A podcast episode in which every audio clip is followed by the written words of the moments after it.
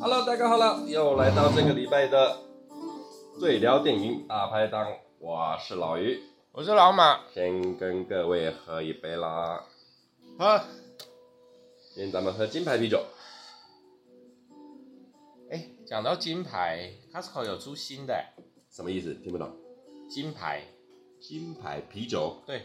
，Costco 出的，而且它只有限定在 Costco 卖。为何？然后它新的是说，就是口感要跟十八天一样，有这种是？然后但是它不需要低温，啊，那个对冷藏你的意思是要克服对了对这个对技术的意思，对对不对？然后它的标的我记得是一百一十八天，我哦一百一十八天了，对，好像是啦，可以考虑啊。可以考虑对啊，，然后我看价格也跟金牌差不多，但是只有在 Costco 有卖，针对 Costco，嗯。好，好像跟 Costco 联名之类下的。次去再搞一下，我来试试看。嗯好了，这个礼拜要和大家聊的电影呢，是来炒个冷饭呐、啊发财秘籍》。《发财秘籍》大概在我们节目草创期，我自己一个在做的时候有做过一集。那那一档呢，讲的比较针对剧情，那大家有空可以去听一下。我们这边今天这一集最聊电影就比较不赘述。那这一部那片针对发财今天，呃，对，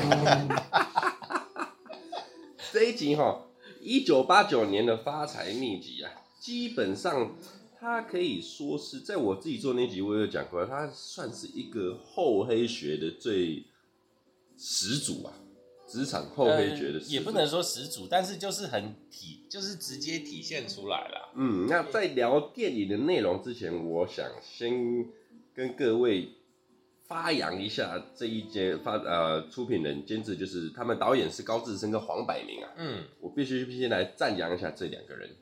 因为在八九零年代那个时候的香港电影有一个题材，就是类似《发财秘籍》这一种的题材，它就是属于比较啊、呃讲生活化的剧情片，嗯，然还有后还有其他的片吗？对，很多是类似的，像就是譬如说我们像在香港那个年代，大家都想要发财嘛，那个时候呃，快速经济，那拍了很多类似这种想发财的片，譬譬如说像有个《发财秘籍》啊，或者是《富贵逼人》系列，哦，呃然后还有其他类似这种小故事啊，那那基本上哦贵逼人系列很大一串的。对啊，那就是高志森导演的。嗯那他跟黄百鸣两个人就很会做这一种小小剧情片啊，我个人认为还有很多的那种家庭片，比方说啊，他们跟黄百鸣也跟许冠文做了一部《合家欢》嘛，呃呵，等等的，也都是他们出品的。我觉得哦，黄百鸣很厉害。他所谓的厉害，就是说啊，你看他的演电影，就是以他的演技来讲，他差不多是那样子，但是以他制作的电影的品质啊，很高。哦对他几乎没有演技可言，对他就是怎么 样，你他的那个角色他是就是黄做百他鸣自己。对对对对对对对对对对，就是不管你是开心鬼啊，你是什呃，么，对，都是那个样子。只是他就是照本宣科，照剧本走。对对对，对对对，但是他做电影的功力真的很强啊。他们当初啊，《新一城七怪》全部都是做电影超厉害的，高志呃黄百鸣啊、徐克、嗯，曾志伟、光头神探麦家、泰迪罗宾那那那一帮人，哇，他们做这种啊，香港最强最强的电影，那个时候八九年代真的都是靠他们了。那讲回这个发财秘籍哈，故事啊，就是黄百鸣饰演的主角皇上嘛，然后从离岛常州到了香港去过生活，然后不小心啊，捡到了一本发财秘籍，让他在一年之内从公司的小职员一路先飙到了主任，然后再飙到了经理副总啊，经理，经理，然后再到副总总经理，最后到然了后再经理。嗯的这一段路，这一段路，那我觉得哈，整部电影就围绕着发财来走嘛。那我们就玩以发财秘籍的这个里面的口诀呀、嗯，来一一的聊这个电影。首先第一个电影，第一第一条，把握机会，埋没没良良心心啊。这个把握机会，埋没良心呢，在戏里面是房东啊，黄百鸣租屋的这个房东在中了一个，他是他说中中六合彩还是中马票之类的，中马票啊，中马票，然后拿了得了五万的五万的那个什么港币啊，港币，对对对，我得了五万的港币，然后为了不让房房东太太发现呢，因为他觉得黄百鸣存在皇上哎、者。他觉得他这个人够老实，还没他还没、还没学会之前，他这个人确实是很老实的一个人，啊，存在对，他这边当私房钱的、那没想到没多久之后，这个房东挂了，挂了之后呢，我不是没做，隔一天，啊对，就这么哦真的很刚好夸张。挂了之后呢，房东在临死之前说有存了点点钱在这皇个皇上上这这边，然后房东太太就跟他跟他讲啊，他存了去找他，那他就跟房东太太拿拿了五百块给他说，他是存了五百块这边请我帮他买酒，那我另外再包个五百块做白包啊，一对千块，这一招把握机会，埋没良心，就让他瞬间赚了四万九啊！对，这一招呢，我不能，我突然想到一个故事，我现实的故事，嗯，呃，但是不像不太不太是把握机会埋没良心啊，只是说这个故事很像，怎么说呢？我有一个朋友，我跟他很好，呃，但我这边先保护保护他，我不保护当事人 对，因为我不确定他他的太太会不会听，理论上应该是应该是不会啦。对，我们有大概在在六七年前，我们还我还住在隔壁的时候，一嗯哼楼的时候，他我们那一阵子有一点在疯买那种线上直播，什么海鲜、哦，我知道你说海谁鲜了。和牛牛排啊，然后呢，我们非常的疯狂的买，一直买买买，然后他他他就买到有一阵子买到被被他老婆干掉，说不要这次买买那么好，然后他有一次就是我他又又又又有身上又有一点闲钱，然后就又买了和牛牛排，但是呢，他就先打给我，这个我私房进买你的家，进对你对家，直接去。 然后那一阵子的我家的冰箱里面不愁海鲜，不愁牛排，他就晚上就跟他老婆说啊，我去我去他家喝个 去酒，找一下对老鱼 啊，喝一下酒啊，然哇，后我们来这就边吃香喝就吃辣，香喝辣。哇，这一段我那时候看到这个房东去拿拿钱记在他那边的时候，我整个那个那个心有戚对对戚对对焉啊，心有 这不是坏事啊。这个到现在目前为止，应该都他都还不晓得，这嗯这位太太应该都还不晓没得有。这种事，当然啊，吃完就已经没有证据啦。哎，不过这个把握机会蛮有良心哦，其实是应该这样讲了。整个《发财秘籍》里面所有的话都，虽然是一九八九年他们写出来的剧本，但是套到现在都是可以用的。但是我觉得有我我我觉得有一个前提啦，嘿，他他讲的这些东西到现在都可以用，没有错，他是也是厚黑学没有错，但是我还是要讲，就是并不是只有零分跟一百分，就像我们说的、啊，无奸不成商嘛，是你要当商人，你多少要有一点算计，你才能赚得到钱。但不代表你必须要对人坏，你必须要没有良心啊。只是那个分寸之间，你要怎么去把握？你意思是说埋没良心，你必须得如果你真的没有办法稍微把良心放在冰箱里，你完全做不到这件事情的话，你真的不要从商。啊，我觉得我个人就有一点点这样的小问题。所以你不行。那了但是我我但是我还是自己做你要生意啊从 善，我从善你，要从但是我会把握机会啦。。电视新闻每天在播什么黑心油、地沟油，对没错什么不啦不啦，但是那个就太夸张，所以我才说那是零到一百分的问题啊，嗯，就是你让你的你的良心只剩零分啊，但是我让我的良心只剩六十分的话，我就可以赚到钱啦。那为什么我要让我的良心变成零分呢？啊？就是每个人都会有取舍。我我讲一个我最近的小故事， OK，就呃有一个新的客户找我合作嗯，啊，因为完全新的客户，然后他就希望知道我的报价，哎，然后我就根据某一个案子的报价报给他。然后因为那个对口呢是我本来就认识的朋友，哎，他就跟我讲一句说：“你的报价太便宜。啊，”那他要我改，因为他们之前配合的人，他的价格可能差不多在我的两倍甚至更多。但是对我来说，就是我那的你价格的是行情价还是他的是哎啊行情价？我我们这东西没有什么行情价，就是我自己要怎么报，我我就可以怎么报。我们那个啊 range 太大了。反正你你承你承你承受你就你就对，承受今天我报得出去，你敢找我，那我们就做得成。哎，但是对每一个客户的，所以就我我偶尔会卡住，就是我报那么高，对我来说合理，但是对客户好像不合理。哎那我到底要站在哪一个角色去看待这件事情？嗯嗯嗯对，所以就是你有良心，你站在客户角度啊，但是自己不会赚啊。哎，那我何必做？啊，你说你好，那我用另外的方式讲，就是我觉得我可以给客户很好的品质的产品，哎那所以我宁愿把我的价格拉高。那这到底是没有良心呢，还是对？所以这很难说，所以我才说这我觉得是有良心哦，对。但是你知道那个价格有的时候是他们没有办法理解你为什么是这样抓，有时候连连我自己都不知道该怎么理解。啊难 好了好难好了，好，这个这个跳过。所以反正我对我来说，就是这些东西绝对都成立，但是零到一百分，请自己斟酌。嗯，你如果说做到像片子里面的皇上，他把所有的东西都，百分之百他把他的对百分之百拉到百分之百，他做到那个极致，他当然他会招人恨啊，啊，他当然就是一但个他在无题目良里的、啊讲。的那一句话，我觉得很有知他的道理，哪一句？就是呢，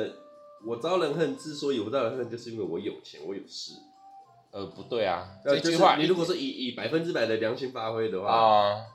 他连这一句话他都讲得出来，你就知道他的良心就百分之百丢已冰箱去经了。对，已经丢冰箱了。对啊，他能讲出这句话就是把百百分之百的东西良心丢冰因箱去为了。这句话百分之百是错的。哎，没错。再来第二个，黑锅不背啊，困难要推啊。这一句这一句在戏里面是比较没有很完整的有一个单元呈现出来，请容许我把这部片讲成单元。呃，对对，他他有一个小细节，针对每一句话。哦，这个这个这一句话我也大概讲一下，就是其实我们碰到问题，譬如说我们讲黑锅不背，嘿，那我们讲黑锅是当发生问题的时候，我们要去找那个需要负责的人嘛。是但是其实这这件事情啊，就是在我们真的要让事情睡醒的状况下，它是很不好的一件事情。嗯，因为当我们发生问题，最好的做法应该是解决针对问题那个当下解决问题以后，后面再说。嗯。那你说黑锅到底背或不背？到底谁来背？呃我觉得这句话有点争议啊，对啊，就是说你所谓的黑锅 是你的黑锅，还是说你要去处理其他人的黑锅？也就是当发现问题的时候，到底对对要把责任推给谁嘛？啊啊，啊因为啊能够背这个锅的人，一定好很好其几实我个。我觉得这一句话有点在职场上不太适用。我所谓不太适用，就是说。哦，我们今天我们我的角度是站在我是一个经营者，或者是我是一个主管之类的。我看到你这个人，哎，你有黑锅不背，然后你有困难，你有困难你把它推掉了，那我就觉得，哎，你差不多就是这样子。你在我这一间公司，就算你是很平常的，都一直在做事的，嗯你就哼，是一个你就是一般的职员，对你就是对把对事对情对做对好，啊，就这虽样然子而已。虽然你做到了，我对我都没有什么问你题，就是六十分而已了。嘿，我就是顺顺遂遂的就一直这样成为这一间公司的一个齿轮这样子而已，你不会达到更好的那个。那你如果说就像你刚刚讲的，有黑锅来了，我们不管先不说背不背，先推再说。也不是这么说，哦，好，不是，就是我不讲黑锅的部分，我讲第二句困难要推，我觉得这个。嗯，确实啊，在职场上百分之六十七十趴的上班族应该都是这么做的。那你如果遇到困难呢，你去承受，然后去想办法，像你讲的解决，或者是弄一个 team 来解决这些事情的话，这个东西你让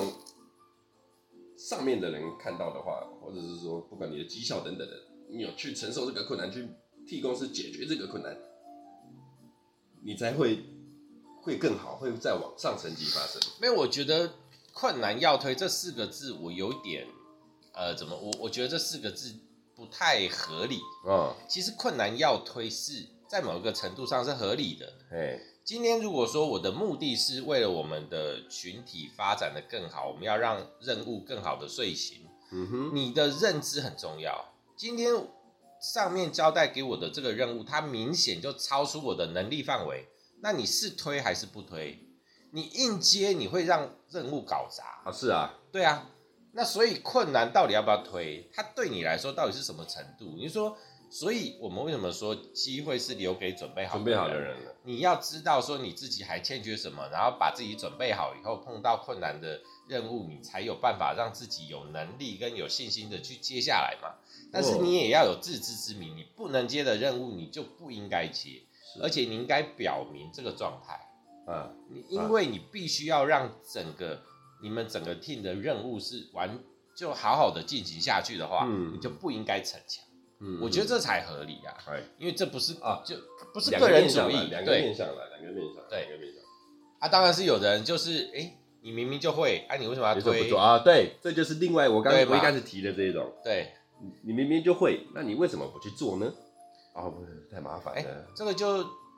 可以讲到最近有一个词“躺平族啊！躺”，平，对，这就是躺平族嘛。我就是做我分内的事，然后做好，我做到六十分，嗯哼我让大家没有得挑剔我，但是我也不多做，我上班就上班，下班就是下班，对啊，躺平族就是这样的状态啊。但是躺平族就是他们是对生活的一种态度、呃悲观，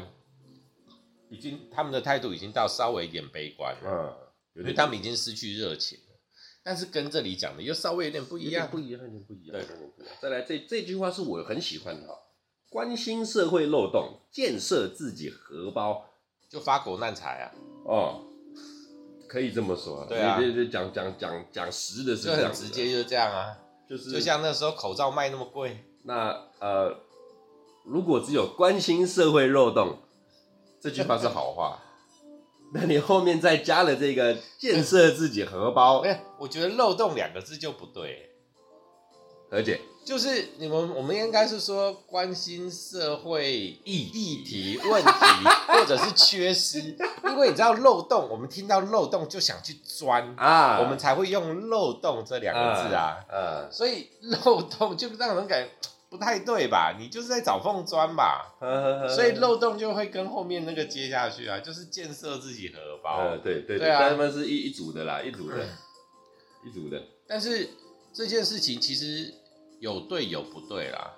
呃，好，譬如说我们刚刚讲到口罩，嘿，那我说今天我们以前买口罩哈，譬如说我们一般的那个我们现在常用的那个布口罩、纸口罩，嘿嘿现在很嘿便以前很便宜嘛，对啊，呃，多少钱我实在不记得，一个一块两块啊。但是我们曾经那时候有卖到一个十块的嘛。那你说好，我们不晓得说为什么涨那么多，商人发黑心财，所以他们要这样做。没办法，但是后来有国家队出来，状况也没有改善呐、对啊为什么？是啊，因为大量需求，它会造成整个供应产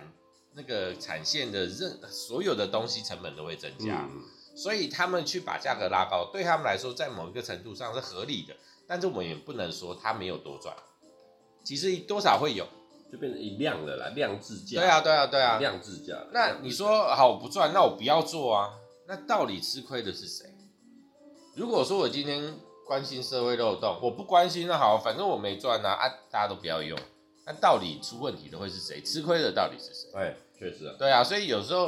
你说的确啦，不要太夸张。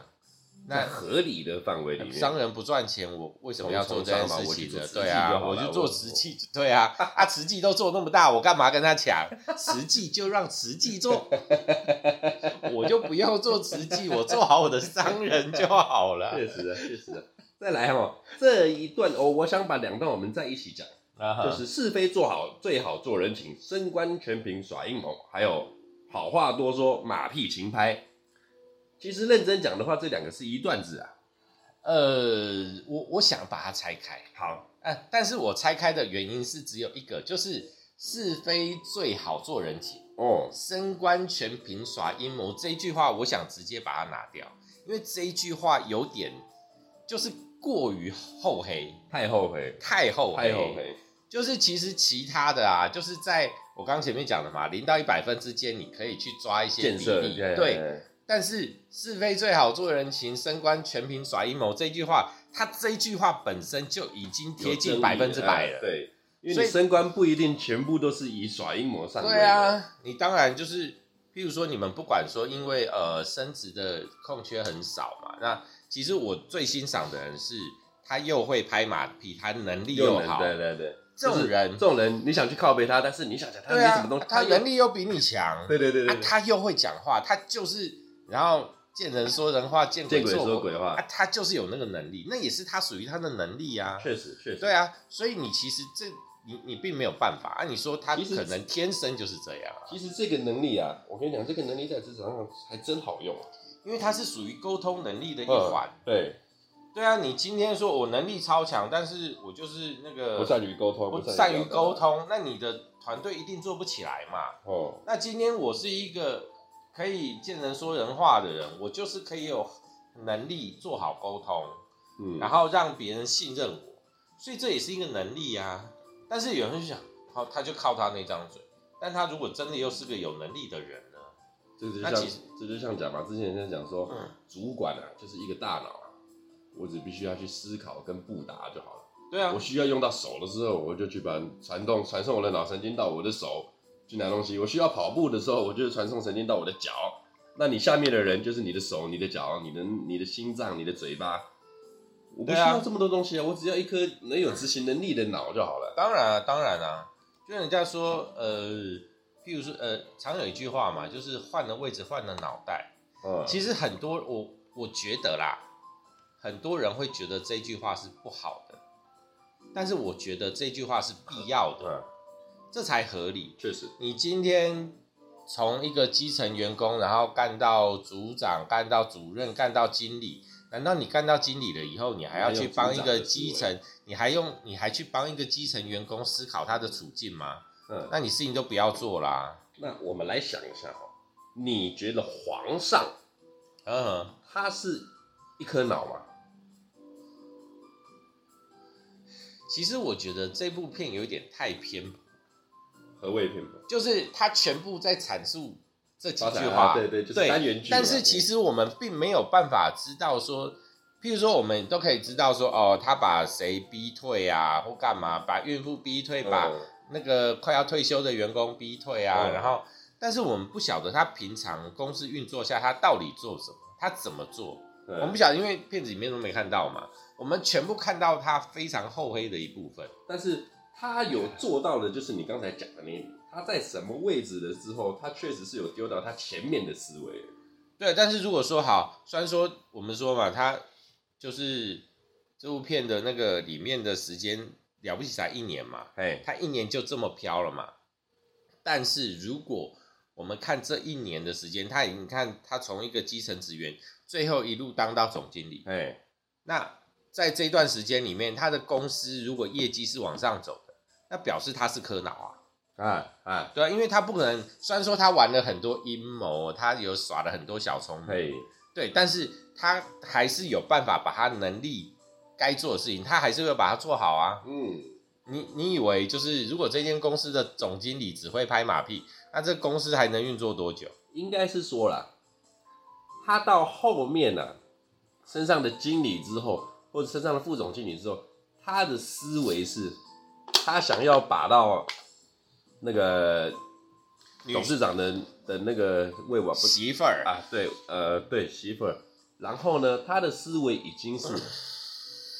这一间公司的钱以后都是我的，啊，对啊，所以我要想办法赚更多的钱，反正这些钱之后都是我的。所以他在为帮公司赚钱的同时省钱嘛，哎他的目标就是这样。，对因为他最终是这间公司以后就是我，对对，他对已经对这样想了嘛。对，所以就是说，如果说我们真的有办法去看到这间公司在片子里面，如果说它的整个营运状态是有成长的，那表示它是一颗好的脑啊，啊，确实，它只是待人很差而已嘛。对啊，嗯嗯，嗯嗯这好像他这个他这个 icon，通常都是我们看得到的连续剧、看得到电影里面那种最讨厌的主管啊，但是他确实是有替公司能够赚钱的人啊。其实你说最讨厌，譬如说我们就看，我们只有看到他逼退孕妇，嗯然后逼退退休快退休的人，甚至他还是他自己的那个，算也不算亲戚啦，就是就是带他进来的人。啊啊啊啊啊 OK，你你说扣掉这些，我们真的没有看到嘛？所以那个那个他之前的那个经理，哎就做人比较，就就是做的更差、啊就至少可以这样看，他连表面功夫都做不好。啊是啊对啊，是啊，啊，我们他们到底为什么这么恨他？我觉得他虽然说一年里面就飘成这样，但是当然会招人也眼红啊没有哦，对，所以但是没有演出来嘛，他只是嗯用这样的方式来很极端的去呈现。嗯，就是你做人差，就是大家都恨你啊。就你做到一个，呃应应该是这样讲的，我把自己投射成里面的一个员工的话，我就会想，妈的，你不就是一个靠着董事长上位的人，你跟他亲，你跟他熟嘛，你每个礼拜跟他跑教会嘛，对啊，所以对啊，如果你才大家有都机知道会的话，上位嘛，对啊，所以你看，如果说我们抽离，我们先不用管发展秘籍的内容的话，这间公司其实本身会有一点问题啊。啊，董事长你看本身就是一个问题了，对，你看他随便抓了一个他的侄子就要来做那个总经理的位置，德不配位啊，德不配位对啊，啊，他会什么？对啊，就你应该让他从好啦，你至少让他从个基层员工开始慢慢做起来嘛，然后累积一点那个嘛，然后或者是你这么随便在一个教会里面认识一个哦是你的员工，然后你就让他这样子一路往上走，这合理吗？但呃，也应该说他顺水推舟啦，皇上，我说皇上了。我知道，我知道，但你前提是他有捡到这本发财秘籍，他如果没捡到这本发财秘籍的话，他去教堂也就是就是顶多就是每个礼拜就是去教哦，对啊，对啊，对啊，对啊对啊，他可能会爬，但是会爬得很慢。没有啦，还有啦，就是电影了不起两个小时啊，他又不是那二十集的连续剧， 他一定要让速度快一点、啊，对，确实确不然拍不完。 确实。再来这一期哦，是以我很喜欢的单元哦，狐假虎威，以虎制狼啊，靠，哦这这一招其实很好用，这招超屌，这招真的超屌。在这戏里面他是用了这一招，把原本丽经理骗他的表，对，然后利用董事长的那个位置啊，嗯，把这只表又抢了骗回来，回来甚至甚至这个表还无痛升级。对，无痛升级金表带，这一招吼，我们在职场也常看到了， 嗯，尤其是当你面对客户端的时候，你如果搞不定的时候，嗯如果哦，今天我是一个职员啊，或者是我是一个业务，我是一个什么，我如果搞不定你的时候，我可能就要拉我的上面的人出来。就搬一下啊，对对对对或干对，嘛去做个人情什么，或者是说我对啊是客户端的话，我觉得我搞不定你，呃，我没跟你说，我底下跟你主管讲，嗯。两方面都是这样子，对啊，不过我觉得这个是个方式啊，他并没有说，呃，暗黑的那一部分，当然也有啦，只是说我们平常在用这，我们在使用这句话想要呈现的东西，我们并没有那么暗黑，啊， 我们对只是就图就像个我方刚便对对对对，我们只是对图个，方便，对对对对对对，就是其实啊，既然可以谈，啊，我找个比较有利的人谈，这更哎快一点嘛，哎节省我的时间，有是是效率，并是不是是说我不好或干嘛，确实，对啊，最后啊，六亲不认，死路一条。这个这个就不用讲，这个就是百分之百的啊对黑呀、那我我你看哦，这一部片是八九年，一九八九年的作品，嗯，这个编剧啊，我觉得那你能想出这些对联啊，不哦简单，不简单。对啊，想出这些对联，然后把它做成跟真的一样，然后还要想出每个单元剧来对应这个、 这个、这个，然后其实它最后也，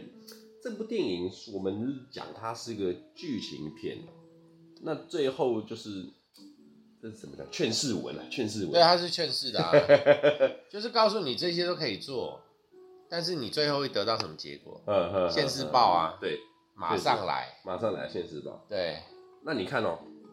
我这边看到、发财秘籍》这一部电影，四百千万，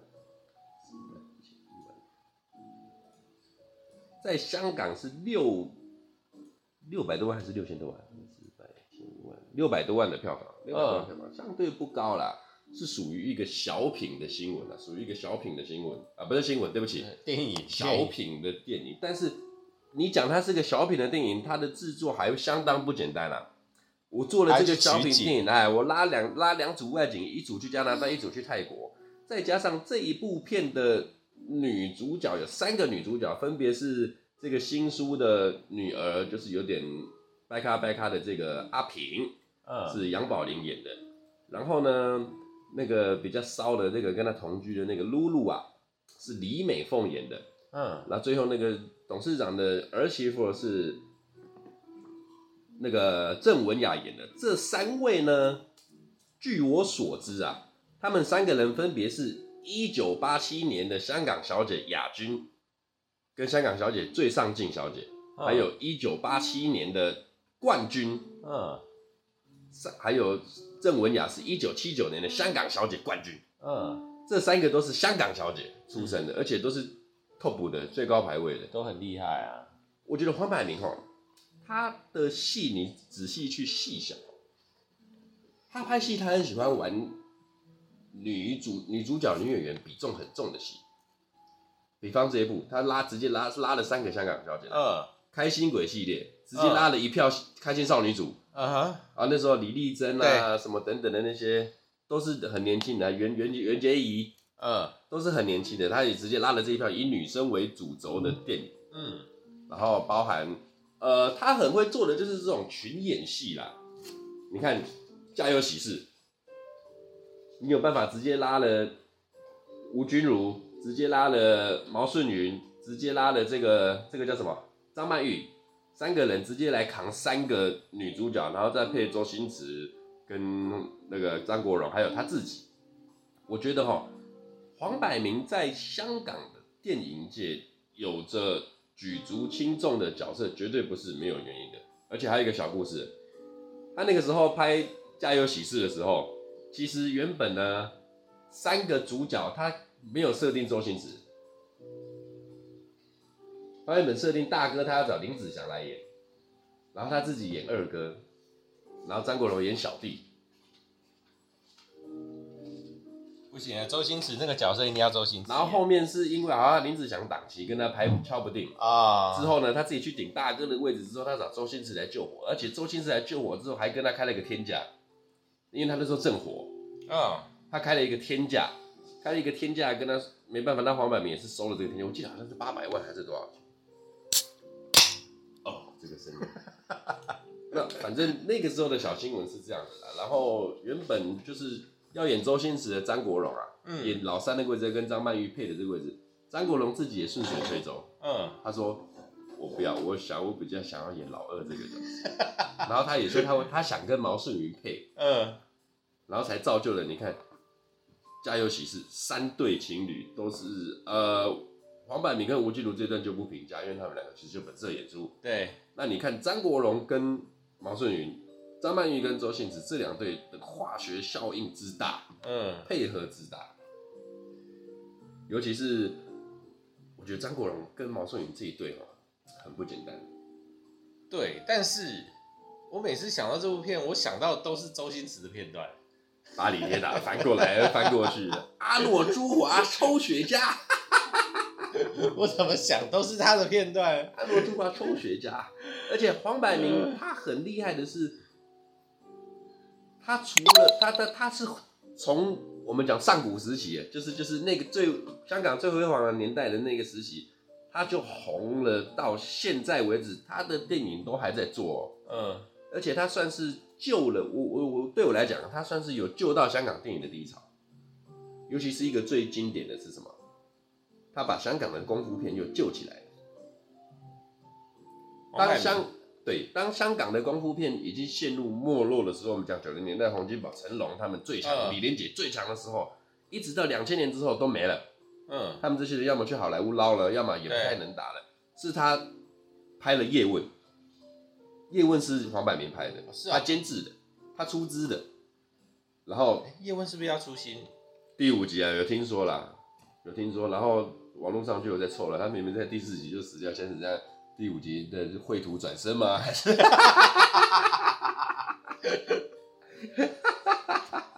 哎、第四集他后面癌症死掉还是 对，啊，对啊，对啊，对啊所以他只剩绘图转身这一条路。哇，所以呃呃，理论上啦，我目前可以可以可以跟各位先大概剧透一下啦。他出来之后，可能他会代表咏春派，然后去争取火影这个第七代、第八代火影。哇，你这干话讲的好认真，我差一点他妈都被你骗了。而且你看、啊，黄百鸣最好笑的是，我刚刚讲了，他把香港的功夫片救起来，把叶问救起来，他是从影三十八年，从影做电影艺术这一类做了三十八年，在第三十八年之后，他才用叶问拿到了他人生的第一座最佳，他以叶问拿到了在第二十八届的香港金像奖拿到了最佳电影，他从影这么多年，在以叶问拿到最佳电影，他救了他自己，也嗯，救了甄子丹，甄子丹可以说是给他老温了。但是我觉得以这种等级的电影，他就算不得奖，他应该也是可以，他也是可以像现在这么红。对啦，一定是，一定是，对啊嗯不然你不不不，你看叶问拍了又拍，拍了又拍，拍了又拍，拍了又拍，而且还甚至以叶问延伸出来这么多其他的外传啊什么的之类的。对啊，而且黄百鸣，我们讲到这个叶问啊，黄百鸣拍片啊，出了名快，嗯，想到好好研究执行一下，开始马上就拍。嗯他拍了一个叶问不用一年了、啊一样拍业务了。你看王家卫搞了这个十这个年搞十那年，我 不一拍样完的我都东西 啊。我拍完我都上档了，你还在拍，你还在想办法要怎么拍。他们啦，他们那一挂人，黄百鸣啊、王晶的那一挂，他们在拍戏，曾志伟这也真的是有够快。不是那个，就是我我们常常在讲嘛，就是你要从八十分，呃，你要从七十分到八十分很容易啊，嗯，但是你想从八十分拉到九十分的时候，你必须都要花花多少精神下去？啊，是啊，那如果说你在执着，我觉得王家卫就是执着，不是九十分，他执着在九十五分，那哎，他必须要花这么多的时间。那的确我们也看到了那个效果，确那实只是说，对啊，十年磨一剑。十年磨一剑，真的十年磨一剑。真的是很凶，但是那部片还是对我来说，它还是最屌的、啊，当然，确实，确实，完全没有没有好，没有什么好比的啦。嗯，它不算是功夫片啊，其实。如果真的要讲的话，我觉得它跟沙丘很像，每一个画面都是艺术，啊，确实，每一个画面呢，确实，你确不实管停在任何一个地方，它每一个画面都是艺术。其实其实老实说啦，章子怡跟梁朝伟也太强了，对啊，甚至我都觉得章子怡的宫宫二嘛，宫二，她才是真正的主角。啊它是啊，就我没有，我觉得是我我所谓主角是她强过梁朝伟，哦，呃，我觉得这个故事厉害是，呃，我我觉得这个电影拍摄手法厉害是，我们知道男主角是谁，嘿，我们知道女主角是谁，嘿，但是这部片本身的剧情才是最强的。啊啊，对，他对，他们人个人的特色并没有办法去压迫任何一点主要的剧情线。嗯，没有办法。然后，但是他们所有都发挥到淋漓尽致。我们可以说，哦，他们那个演技，或者是他们为了练舞或什么，他们付出超多。确实啊，但是不管怎么样，他压不过主线剧情，然后我们还是会被带剧情带着走，然后才会去细细品尝里面所有的细节。确实对啊，确实。那我问你一个问题啊，好，OK， 《发财秘籍》三位女主，嗯，给你来做个排名，排名你最喜欢的。我最喜欢哦。今天三个给你选，只能选一个。如果三个给我选，只能选一个，你要我站在什么样的角色去看？要要套入皇上的角没色有吗？没有没有，就是以你自己，你可能就是你在这个戏里面，你也有一个角色，就是你自己。那我会选那个脚不好的，啊，阿平，对，因为他最善良。怎么说？因为另外两个都不可控啊，啊，就是你跟他们相处的再怎么好，但是你如果说是把我放在电影里面的任何一个角色，他们都是不可控的人， 嗯哼哼哼，那我何必来虐待我自己？哦，确实对啊，确实，那对我来说，对，虽然说他脚有伤，但他也够正啊。善良的啊。对啊那我们讲到这，我们你撇，哦我们就讲这三个人，你觉呃得谁最漂亮？你你最喜欢哪一型的？就撇开个性什么，完全不讲，啊就是针对他们本人，很单纯，就外形来讲对啊，，单纯就外形来讲。那个化妆小姐，啊，李美凤，你跟我一样哎，怎么会？哎如果以外形来怎讲，么但是她会不是以外形来讲，但是她啊觉，得李美凤好漂亮哎，对啊，她漂亮到不行哎，她只是在这一部片里面烧了点呢。欸对，所以我说你单纯用外形来看嘛，就你就会是她因，为你看她其他的电影，其实她在里面演的角色，哇，那个是更漂亮。就譬如说啊，她有跟刘德华演那个《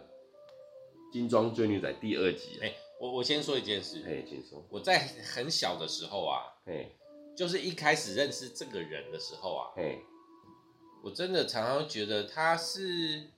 那个那个叫什么名字啊？钟楚红，啊，有点味，有她点像，跟钟楚红的韵味很像。有点像，有点像，超有点像，对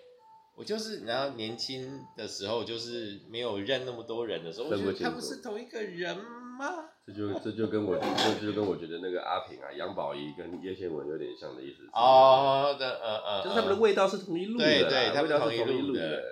对，那换句话来说，郑文雅比较不同路，我觉得因为可能片子里面的关系，所以我觉得但郑文雅也很正哎、她他他我对他最有印我象的知是道什么我你知道道吗，但是因为片子里面他太高冷了，啊，所以如果以这部片来讲，我不管怎么样，我都不可能选他。但是哎、我你这样讲起来，我发现他的他的戏路好像都是比较高冷的内路。因为他的他的长相就会是比较偏这样子的、啊。我对他最有印象是哪一部，你知道吗？来不？他跟谭咏麟演的那个《小生怕怕》，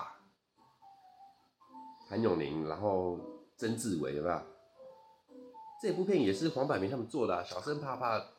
郑文雅我在要戏里去面翻一下。克死了她三个老公啊，一个老大黑社会老大，然后黄百鸣，还有一个江大卫电影明星，然后最后面找到谭咏麟之后，有一个小鬼骗谭咏麟去那个鬼岛要找什么鬼王珠，你一定看过了，我一定看过，我知道啊。然后在鬼岛的时候，因为里面什么都是纸扎的、啊，对对对对对对对对对，啊有有有，我有印他象，在里面也是比较高冷啊，比较就是高冷因为他的长相就是偏高冷，哦，确实那所以除非譬如说像刚才在片子里面那个帕塔亚的片段，他会比较奔放以外，他必须要有那一段，啊、他才会跳脱高冷。但是他一旦回到平静的状态，他就是高冷的人。对，确实对啊，确实，那据我所知，他好像也有拍一个全裸写真，真的吗？有，嗯，算了，没有没有兴趣。 我可能已经快要那个出那个出家了，是吧出家一定了，要出家了，一定要对出家了我还好，我还好。反正第一名是李美凤了，我真的。对，而且她好像到现在都还蛮漂亮，老树也要老树也。因为我觉得应该是说好玩，个性上哎，就是相处会比较轻松，就是直观的感觉啦，嗯并不是说其他人，因为其他两个人的那个就是一另外一个是比较偏清纯，就太乖了，不知道该怎么哎了哎哎；那另外一个高冷，就可能不理你，那何必呢比？较贴近。对啊，就是比较好亲近人啊，对， ，OK 啦，《发财秘籍》这一部电影呢，我相当推荐给大家，但我更推荐就是你无聊的话，你可以去看看咱们电视台，如果有遇到是黄百鸣做的电影，不管他有没有演，其实他做的很多电影都是脍炙人口，都很好看，尤其他有他跟周润发也合作了一些电影，都是他拍给他的，也都是好戏。黄百鸣哦，真的是，嗯，奇才了，真的是奇才。我个人认为他真的是拍电影的奇才，尤其是很多这种，他很会拍这种剧情片。对他，我觉得他拍的片都是剧情强过人物，嘿嘿嘿然后你说他很会就是制作电影嘛，嗯我觉得这很合理，因为你说真的他会演电影吗？他演就是那一路了，怎就么演他就是他，对，怎么演就是那一路。对，就是从这么多年前，然后到他几年前都还有在拍，就他就是他，永远就是那一路永远都是这样，他没有其他的东西没了。什么，没什么，对啊没什么，没什么改变。你要说他不会演，没有，他所有的角色都是创造的，跟他自己 就是一样啊，因为的，是他做的电影嘛， 对啊对对对对，所以他不需要他不需要演技啊。确实他不需嗯要演技，我只要做一部我能演，然后我写一个对我能演的角色，我就赢。对我就是把我写进去就对了啦， 我就 OK 了，我就无敌了。然 OK 后了其他的事情我也不用多想。 OK 啦，然后呢，在这边，只要你各位有想要从商，有想要从政，有想要反正你想赚钱的哈，各位推荐你们先把这这一部《发财秘籍》先把它干完，对对对。没有啦，我建议去看红黑学啦，那个书讲的比较清楚，这个太少，这个太精简了，怕你们那个乱 用用入错门，了。先入门再说。哦，先感受对一对，下，先感受一对下。对对然后反正你只要做，不记得绝对不要六亲不 认。对，没有，你就想说，你当全部做齐，你发财了以后，大家都会恨你恨到死，然后可能有人会派杀手来暗杀你。你如果愿意承受的话，这就 OK 啦，就这样吧。 OK，好，那这个礼拜的发财秘籍就到这边了，介绍给大家，拜拜，拜，拜拜。诶那个那什么，啊，风再起时，嘿，不是是吗？片名是那个吗？你是说第四 pass 要上了对不对？不是，哎、那部片是什么？风风再起时四大探长嘛，对嘛？啊，然后还有那个《乔峰传哦，乔峰站》，上卫了吗视电影台哦，你讲到都要上了你，讲到这个，我等一下再跟你再跟你那个，我觉得很夸张哎。我们一直在守着网络，就看网络都没出，结果卫视电影台要先上，这合理吗？啊可是哦，这个下一集我再跟你讲。